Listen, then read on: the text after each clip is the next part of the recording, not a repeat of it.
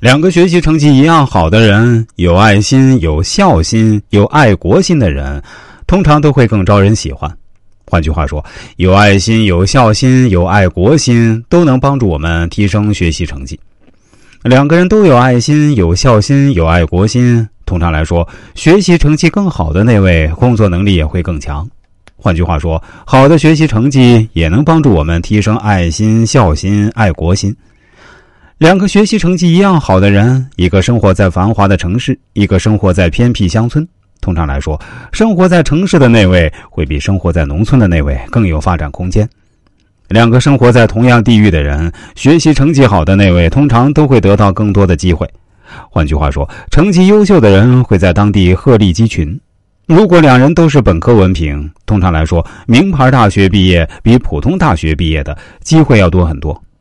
换句话说，名牌大学的文凭比普通大学的文凭拥有更高的含金量。同一所学校毕业的两个人，学习成绩好的通常更容易得到更多的机会。所以说，好好学习才能天天向上。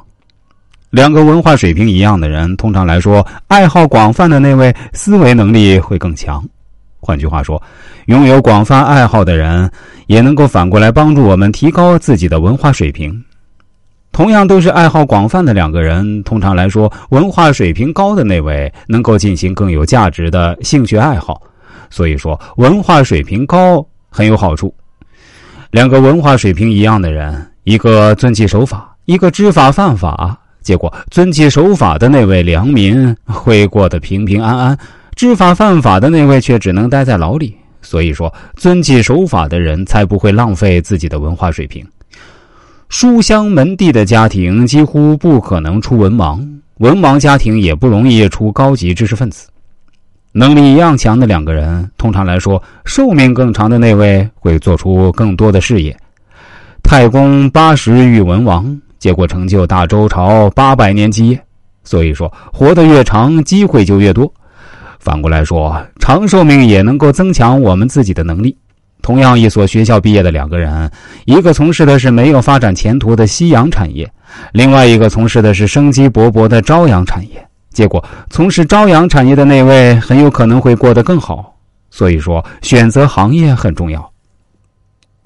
同样岗位的两个人，工作能力更强的会更容易得到提拔，人际关系更好的会更容易得到提拔，尊敬领导、乐于助人、爱护下属的人会更容易得到提拔。